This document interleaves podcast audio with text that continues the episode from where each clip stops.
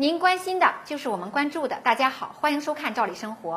每逢小长假，大家都是幸福感爆棚，终于可以放下工作，出去溜达溜达，或者呢回老家看看父母，走亲访友。但是也有些人呢，还不得不在岗位上继续工作或者加班。那么作为劳动者的一项权益啊，节假日期间大家加班工作的，按照国家的法律规定，应该是有相应的工资补偿，也就是我们俗称的加班费。前段时间呀，我碰到过一个在外企工作的应届毕业生，问他小长假怎么安排呢？他告诉我说，打算加班，还挺开心。因为呀，按照公司的规定，在节假日加班，不仅有加班费可领，而且工资可是翻倍的。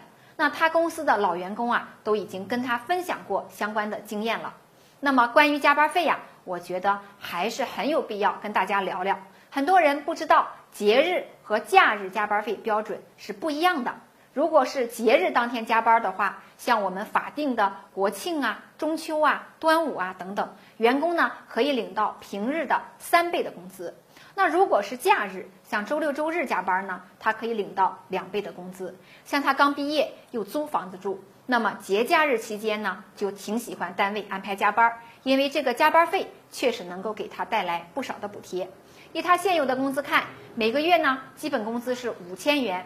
按照国家法定的每月二十一点七五天计算标准看呢，一天的工资标准差不多就是两百三十元。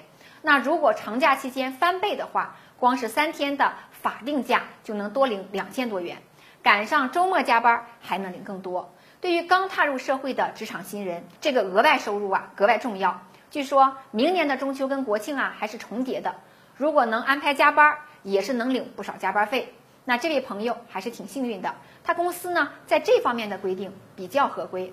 那其他朋友可能就没那么幸运了，经常节假日加班都没有加班费可言，多说呢给点补助或者换休。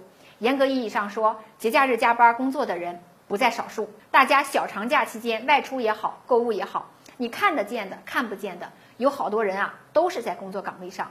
但是这个加班费的规定，并不是所有的用人单位都能够彻底执行。那在劳动法日益普及的今天，我们有必要提醒大家，要关注节假日期间工作的工资补偿，重视你的合法权益。如果不给的话，你完全可以拿起法律武器维护自己的权益，这是为了自己，也是为了其他劳动者的权益得到保障。今天的话题咱们就聊到这儿，感谢收看，下次见。